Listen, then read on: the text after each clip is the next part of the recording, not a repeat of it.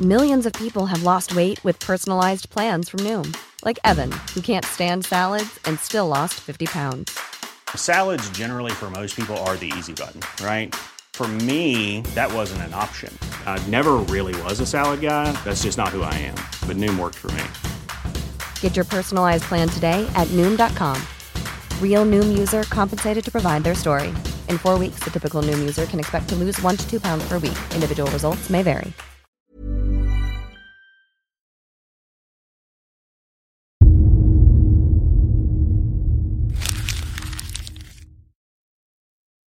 Seguirle el ritmo al país no es cosa fácil, pero en este espacio intentaremos, semana a semana y en 25 minutos, comprender juntos lo que sucede en el territorio que habitamos. Esto es Semanario Gato Pardo y yo soy Fernanda Caso.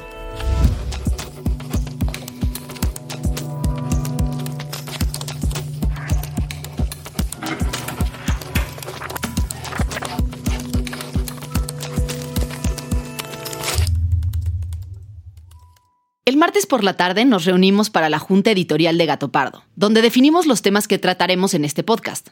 Y a nueve días de las elecciones, aún hay mucho que analizar al respecto. ¿Qué onda el verde? O sea, aquí es el partido es el que más ganó. O sea, pasaron de, creo que 17 a 44 diputados. Es muchísimo, es muchísimo. Sandra, que es una de las editoras de Gato Pardo y que siempre trae activa la brújula política, fue quien propuso dedicarle la mayor parte de este espacio a revisar los resultados electorales del controversial Partido Verde. Y todos coincidimos. En la reunión estábamos presentes Sandra, a quien ya escucharon, Guillo y Ale, que también son editores, y Joaquín, que es el director creativo. Los datos muestran que el Partido Verde será la bisagra que podría permitir al presidente López Obrador y a Morena tener más del 50% de los votos en la Cámara de Diputados. Y la verdad es que yo ya no sé, o sea, como que yo ya tengo una duda politológica real. ¿Por qué ganan? Pero antes de entrar de lleno al tema, volvamos a la Junta Editorial, porque también hubo otras noticias importantes esta semana. Después de su parada en Guatemala, la vicepresidenta de Estados Unidos, Kamala Harris, llegó a México el martes 8 de junio, donde se reunió con el presidente Andrés Manuel López Obrador. Creo, eh, me llamó la atención que empezara en Guatemala. O sea, yo siento que ahí hay un, gesto interesante de tratar de entender un poquito más la complejidad de los flujos migratorios y no centrar sus políticas en el análisis fronterizo o en lo que pasa en México. La voz que escuchas es la de Ale, una de las editoras, compartiendo su lectura de esta visita. Según un tuit del canciller Marcelo Ebrard, la reunión culminó con éxito. Sin embargo, es claro que hay algunas tensiones entre las prioridades de cada país. Por un lado, el comunicado emitido por la Casa Blanca está centrado en el tema de seguridad, mientras que el mexicano se enfocó en recalcar la reactivación del diálogo económico de alto nivel, la cooperación para la vacunación contra COVID-19 y la protección a los derechos laborales. En materia migratoria, lo que señala Ale es cierto. Que Harris haya ido a Guatemala antes representa un cambio importante frente a la postura de Trump, que le puso a México la presión de frenar las caravanas migratorias, sin preguntarse realmente de dónde y por qué huye tanta gente. Sin embargo, el mensaje de la vicepresidenta hacia los potenciales migrantes fue sumamente duro y muy similar a lo que se hubiera esperado del equipo de Trump. No vengan, no vengan. Estados Unidos va a continuar aplicando las leyes y cuidando la frontera. Y de la visita de la vicepresidenta Kamala Harris, la discusión de la Junta Editorial se fue a la reforma judicial impulsada por el presidente López Obrador, mediante la cual se pretende, entre otras cosas, ampliar el mandato del ministro Arturo Saldívar a la cabeza de la Suprema Corte. Hace un rato Arturo Saldívar está proponiendo, eh, saca un comunicado y está diciendo que él propone que haya una consulta al interior de la Corte para determinar si se debe ampliar o no este periodo, si debe seguir lo que se publicó ayer en el diario oficial. ¿Cómo lo ve? Bien, lo que él decida. Él es eh, libre y es un asunto que al final lo tienen que resolver los ministros. Después de que la controversial ley Saldívar fuera publicada este lunes en el Diario Oficial de la Federación, la Asociación Nacional de Magistrados de Circuito y Jueces de Distrito del Poder Judicial han tomado cartas en el asunto y han hecho un llamado a la Suprema Corte para invalidar la ley debido a que consideran un acto inconstitucional y una intromisión de poderes. Mientras tanto, el ministro Arturo Saldívar anunció que promovería una consulta extraordinaria para que se defina si procede o no la ampliación de su mandato. Y el día de ayer, lunes, publicó una serie de preguntas dirigidas al Pleno esperando que se pronuncien a la brevedad. Y el cuarto tema del que hablamos en la Junta fue el regreso a clases. A mí es un tema que me preocupa un montón porque justo ahorita estaba tratando de buscar información y pues no hubo, como que se perdió y también pues sí como como si fuera una cosa menor, ¿no? Ah, el 7 de julio casualmente es un gran día para que todos volvamos a la escuela, ¿no? Y me parece terrible, o sea... El pasado lunes 7 de junio, los niños y niñas que cursan la educación básica regresaron de forma voluntaria a clases presenciales, tras el anuncio del semáforo verde en la Ciudad de México. 54 escuelas públicas y 133 particulares, en 15 alcaldías, retomaron actividades con todas las medidas de seguridad establecidas. O al menos eso es lo que reportaron. El aviso de regreso a clases se dio con muy poca anticipación y sin apoyos económicos de por medio, por lo que muchos padres y madres de familia han reportado no estar listos para enfrentar los costos de uniformes y materiales escolares. Por otro lado, las autoridades no han explicado la lógica de regresar a clases a tan pocas semanas del fin de cursos y el inicio de las vacaciones de verano. Y tampoco han dicho qué va a pasar con los planes de regularización para el curso que inicia en agosto. Ahora sí, vayamos al tema de esta semana. Tú puedes ayudarnos a lograrlo. ¿Vota por los candidatos del Partido Verde?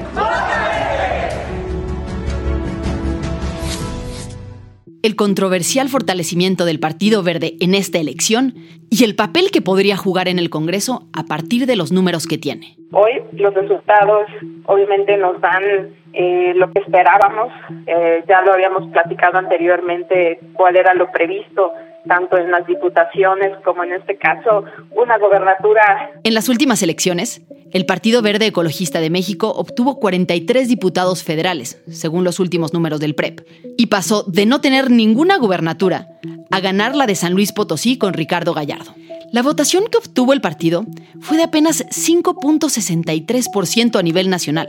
Sin embargo, gracias a un muy buen acuerdo dentro de la coalición con Morena y PT, el Verde logró ganar muchos más diputados que otros partidos. Movimiento Ciudadano, por poner un ejemplo, cuya votación fue del 7%, apenas alcanzó 26 diputados. Pero más allá del peso numérico del Partido Verde, pues hay partidos con mucho mejores resultados, hay que analizar la forma en la que consiguieron ese porcentaje de votos y las implicaciones que eso tiene para el país. Vamos a ser un partido independiente, responsable, a colaborar con el próximo gobierno, con el gobierno del licenciado López Obrador. Queremos que le vaya bien. El Partido Verde lleva todo el sexenio siendo un fiel aliado del presidente López Obrador. Después de la elección pasada, la del 2018, Morena, el PT, el Verde y los diputados del extinto Partido Encuentro Social formaron un gran bloque con el cual obtuvieron la mayoría calificada en la Cámara de Diputados.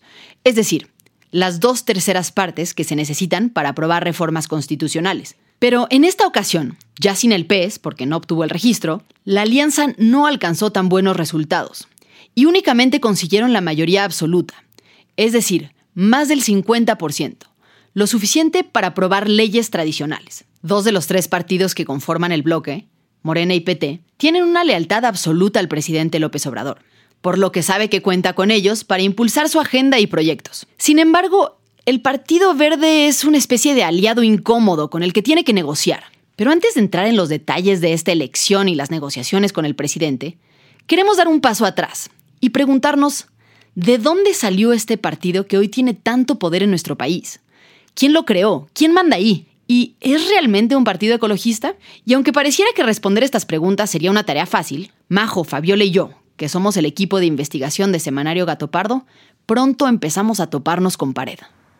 Fer, ya le mandamos desde ayer un correo a la presidenta del partido, Karen Castrejón, a los diputados Arturo Escobar y Lilia Villafuerte, al senador Manuel Velasco y también le mandamos a Jorge Emilio González y nadie nos ha respondido. A días de haber conseguido un triunfo mayúsculo que colocaba al partido en el ojo de la arena pública, sus figuras, voceros, diputados y senadores estaban bajo una estricta línea de silencio, al parecer dictada desde arriba. Para entender al partido, entonces tuvimos que hacerlo desde afuera. Por un lado, a través de Alessandra Rojo de la Vega, una diputada local que justamente hace unos días renunció al Partido Verde. Y por otro, a través de Alberto Espejel, una de las personas que más ha estudiado al Partido Verde desde la academia. La conversación con Alessandra inició, naturalmente, platicando de los motivos que la llevaron a renunciar en, específico, lo que, lo que más este, hizo que yo dijera, pues, ¿qué, ¿qué, está pasando? Fue ir a la marcha de las mujeres, 8 de marzo, en donde para gente se le sale de control porque yo grabé un en vivo. Alessandra se refiere a la marcha por el Día Internacional de la Mujer. Ella, además de ser legisladora por el Partido Verde en la Ciudad de México, es una fuerte activista por los derechos de las mujeres. Pero el gobierno morenista se incomodó con su presencia ahí. Para ese momento, ella estaba anotada en la primera posición para entrar como diputada federal plurinominal por su circunscripción. Eh, se supone que el, el gobierno directamente les pidió quitarme de la candidatura literal. Este, cuando me lo piden les digo, pero pues, porque, ¿con qué motivos? No, pues es que la marcha es que no les caes bien, es que eres muy protagonista, este, pues no les gusta, y pues no, y yo, ah, bueno, pues, y el gobierno manda en el Partido Verde, o cómo, no entiendo. Lo que relata Alessandra es tremendo. Saber que el gobierno morenista dio la instrucción de quitarle la candidatura a una persona de otro partido es muy preocupante. Y si la causa de esto realmente fue su asistencia a una marcha feminista, el asunto se vuelve aún peor. Pero volvamos a nuestras preguntas. ¿Quién manda en el Partido Verde? ¿Y cómo llegó a jugar este papel que hoy tiene frente al gobierno? Es un partido poco estudiado. Es un partido que de alguna forma ha tenido un, desprecio de parte de la academia. Alberto Espejel es doctor en ciencia política, miembro del Sistema Nacional de Investigadores Nivel 1, profesor de la FESA Catlán, y por su trabajo de investigación conoce la historia del Partido Verde de pies a cabeza. Bueno, es un partido que tiene los antecedentes eh, por ahí de finales de los 70 más o menos es cuando surge. Eh, es una organización urbana, se funda en, lo que entonces se llamaba el Distrito Federal, en algo que se conocía como las brigadas de trabajo de, de Pedregales. Desde aquel momento ya estaba Jorge González Torres, era uno de los líderes más visibles de este partido y eh, bueno, pues lo que demandaban de alguna forma en aquel momento era servicios públicos de drenaje, agua, espacios verdes, espacios deportivos. Ese fue un poco como el origen de esta organización que fue creciendo poco a poco. Logran juntar algo así como 80 mil afiliados, que no, no, es cosa menor, en 1993, y eh, obtienen el registro definitivo. Entonces, a partir de 1993 ya tenemos Partido Verde Ecologista de México. Han pasado casi 30 años desde la fundación del Partido Verde y es increíble que se sepa tan poco sobre él. ¿Cómo lo logran? Bueno, pues el Partido Verde funciona como una especie de club privado, sin muchos espacios de democracia interna y con líneas muy claras de mando que permiten mantener disciplina y hermetismo. El fundador, Jorge González Torres, fue el líder indiscutido durante casi 10 años en el partido. Él ponía y quitaba a dirigentes locales usando incluso pretextos absurdos para justificar sus decisiones. Llegó a correr a dirigentes estatales de algunas entidades federativas por, eh, digamos, razones que uno diría, bueno, esto hasta da risa. Una de las razones de por qué los corrió, los castigó como tal, es porque no sabían andar en bici. Y, en serio, eso es verdad. ¿De verdad ese fue el argumento? No usaban zapatos de plástico. Esa es otra de las razones que dio en su momento Jorge González Torres. Pero el poder de González Torres no estaba solo en poner y quitar a los líderes locales del partido, sino que tomaba absolutamente todas las decisiones y ocupaba todos los roles importantes de la institución. Pues resulta que en el verde desde la génesis y hasta por ahí del 2005 se concentró en el dirigente. Entonces el dirigente al mismo tiempo era candidato presidencial, pero también decidía las demás candidaturas, decidía las negociaciones y alianzas y al mismo tiempo él era el dirigente del partido que podía castigar a otras personas. A principios de los años 2000, según me cuenta Alberto, empezó a haber conflictos internos y para dirimirlos, el INE y el Tribunal Electoral obligaron al dirigente a dejar el puesto y permitir una renovación. Pero el poder no se suelta tan fácil. Entonces, para acatar la decisión de las autoridades, González Torres dejó en su lugar a su hijo, Jorge Emilio González. Es ahí donde emerge la figura del famoso niño verde, Jorge Emilio González Martínez, eh, que en ese entonces además era famoso por más bien los escándalos mediáticos. Para el momento en que llegó a la presidencia del partido, Jorge Emilio ya había sido legislador en la Ciudad de México, diputado federal y se desempeñaba como senador. Una carrera meteórica impulsada, por supuesto, por su papá. Pero el niño verde no llegó solo. Con él llegaron a la cúpula del partido su grupo más cercano de amigos, la mayoría de ellos conocidos de la Universidad del Valle de México, donde habían estudiado administración de empresas. Voy a usar un concepto que de repente se ocupa para caracterizar a estas personas. Eh, mi rey, son pocos, tampoco es que sean eh, bastantes, es Jorge Emilio González Martínez, Manuel Velasco, Jorge Caguachi y por ahí de repente Arturo Escobar. Pues este grupo de amigos, que iban a las mismas escuelas, a los mismos antros, cercanos al mundo de la farándula y conocidos por sus excesos en fiestas y negocios, se convirtieron en los nuevos capitanes del barco. Y lo siguen manejando hasta la fecha, pues pocas figuras se han integrado a la cúpula desde entonces. Alessandra Rojo de la Vega, diputada local que acaba de renunciar al partido, me confirma esto. ¿Quién toma estas decisiones dentro del partido? Pues la verdad es que son cuatro o cinco hombres los que ya conocemos adentro, que llevan toda la vida en el Partido Verde, que es pues Chucho Sesma, Arturo Escobar, Carlos Puente, Manuel Velasco, o sea, los típicos cabezas y, y realmente no dejan que nadie opine. ¿eh? Y bueno, además de ellos, de lo que no cabe duda, es de que quien sigue mandando por encima de todos es Jorge Emilio González, el famoso niño verde, a quien Alessandra incluso se refiere como el dueño del partido. El coordinador del Partido Verde Ecologista en el Senado, Jorge Emilio González, fue remitido la madrugada del domingo al Torito tras ser detenido en un punto de revisión en Polanco. El senador se negó a que le practicaran la prueba, incluso dio un nombre falso. Ese es un audio de 2013. Pero esa no fue la primera ni la última ocasión en la que Jorge Emilio estuvo involucrado en algún escándalo. En 2004, apareció un video donde se le escucha aceptando una oferta de soborno por 2 millones de dólares para gestionar con un alcalde de su partido un permiso para la construcción de un desarrollo que incluía hoteles y campos de golf en Cancún, en Quintana Roo. En abril del 2011, una mujer búlgara de nombre Galina Chankova Chaneva murió al caer del piso 19 de la Torre Emerald, en Cancún. El incidente ocurrió durante una fiesta en el departamento 19B, cuya propiedad se le adjudica a Jorge Emilio González. Pero él negó haber estado ahí esa noche. Yo ni estaba ahí cuando fue el accidente. No, yo estaba, yo había ido a cenar al Puerto Madero y estaba en el Dadio con mi novia y cuando llegué pues, yo ni me percaté.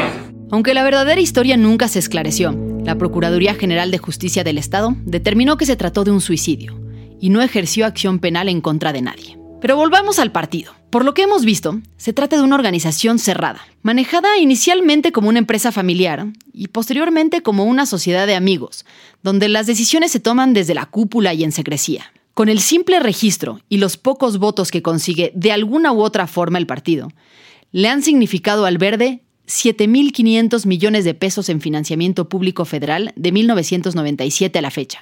Esto sin contar los recursos locales que también recibe. Así, de manera bruta, sin hacer ajustes por inflación, el dinero que el Partido Verde ha recibido en estos años equivale a más de cinco veces el presupuesto anual del Instituto Nacional de Cancerología, o tres veces el presupuesto del programa sustituto a las estancias infantiles. ¿Cómo ha logrado el Partido Verde sostenerse tanto tiempo mientras que muchos otros partidos pequeños han simplemente desaparecido con el paso de los años. La primera explicación es que el Partido Verde ha sabido mantenerse cerca de los vencedores. Juntos haremos del año 2000 el año del cambio verdadero. Únete al cambio. Con tu voto haremos historia. Vota Alianza por el Cambio. En el año 2000, el Partido Verde hizo una alianza con el PAN para apoyar a Fox. En el 2006, apostó por Roberto Madrazo, del PRI, pero tan pronto como perdieron, se reunieron con Calderón para pactar posiciones de influencia junto al PAN en el Congreso. En 2012 ayudaron a Peña Nieto, del PRI, a llegar a la presidencia. Y en 2018, aunque formalmente estaban apoyando de nuevo al PRI, una alianza de facto con Morena ya se estaba construyendo desde Chiapas, el único estado que era gobernado por el Partido Verde en 2018. Es mi amigo, este señor. Y este, yo no niego a mis amigos. Seguramente reconocen esa voz. Es el presidente López Obrador, en un evento de su campaña presidencial en Chiapas en 2018. De quien habla es de Fernando Coello, el abuelo del gobernador del estado, Manuel Velasco, del Partido Verde. Don Fernando Coello y López Obrador eran cercanos desde muchos años atrás, según relata el propio presidente, por una amistad heredada de sus padres. Don Fernando Coello se convirtió pronto en una especie de padrino para él, y lo apoyó siempre en su carrera política. Durante las campañas se le preguntó a Fernando Coello si su nieto, el gobernador del Verde, apoyaría a López Obrador.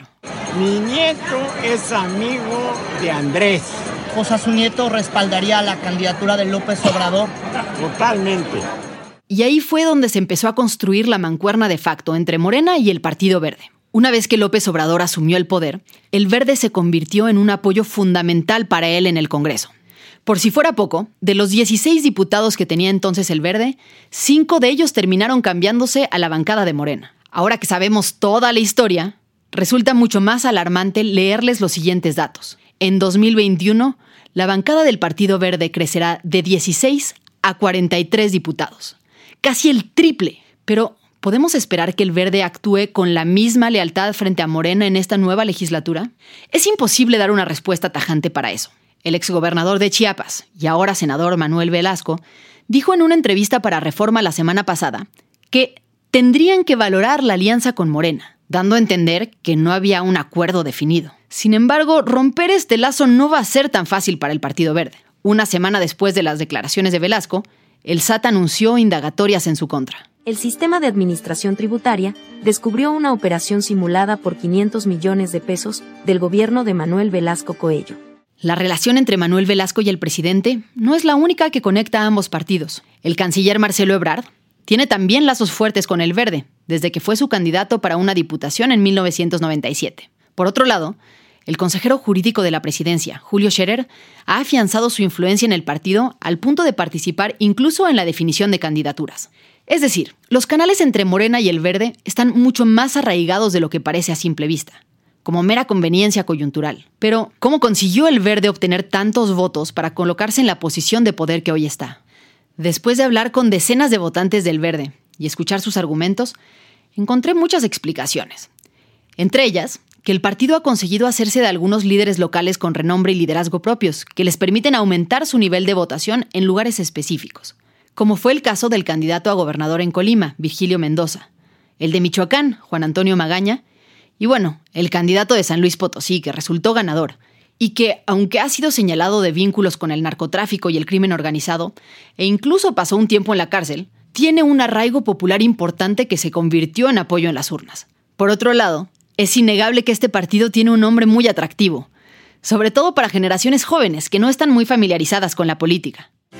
Este 6 de junio, vota por un México con mejores oportunidades. Vota verde.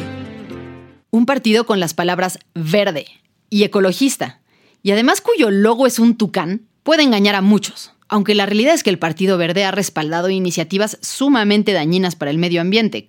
El Partido Verde incluso fue expulsado del Global Green, que es una asociación internacional de partidos ecologistas. Otra de las explicaciones del éxito del Partido Verde es que han sabido hacer campañas muy claras, con propuestas a veces escandalosas, pero que son fáciles de recordar para la gente, como la pena de muerte para secuestradores y asesinos. ¡Cállate, maldito!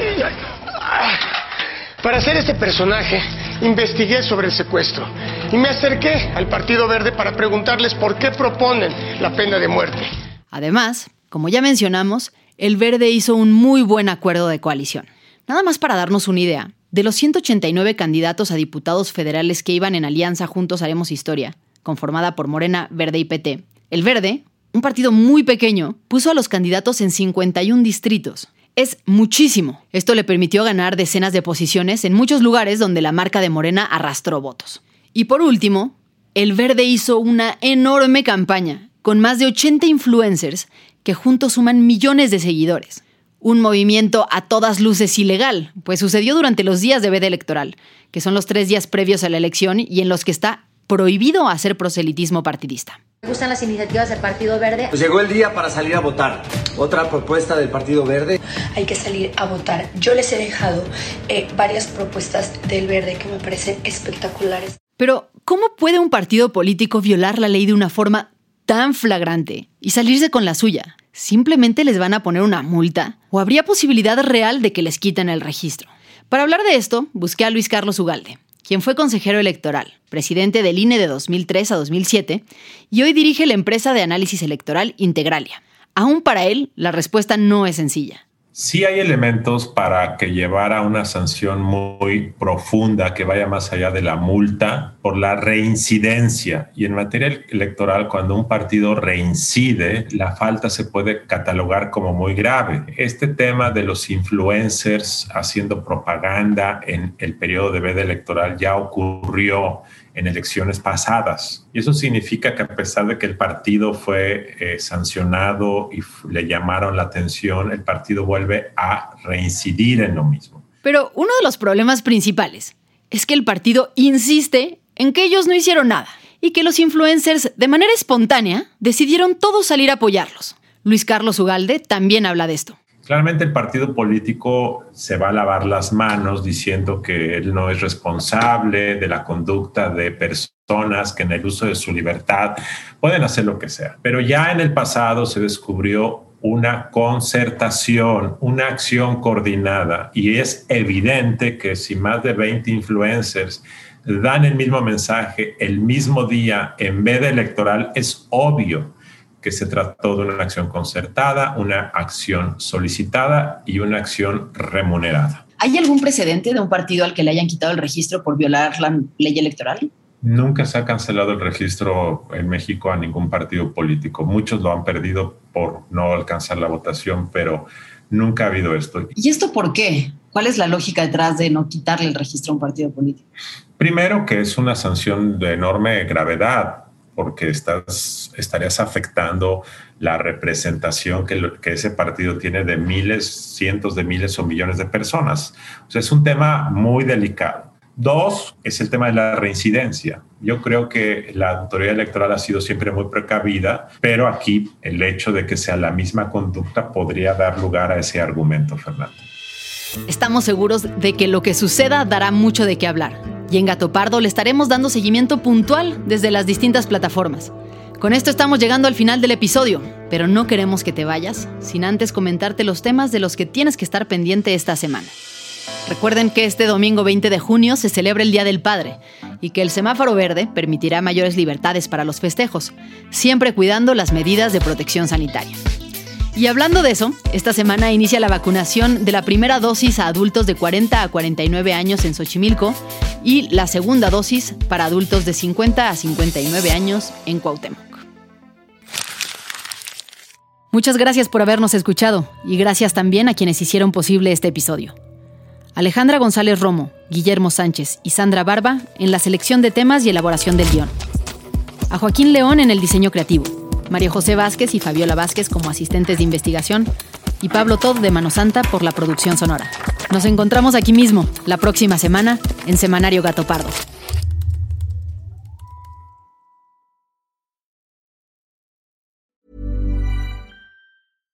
How would you like to look five years younger? In a clinical study, people that had volume added with Juvederm Voluma XC in the cheeks perceived themselves as looking five years younger at six months after treatment. Look younger, feel like you. Add volume for lift and contour in the cheeks with Juvederm Voluma XC. Reverse signs of aging by adding volume to smooth laugh lines with Juvederm Volure XC.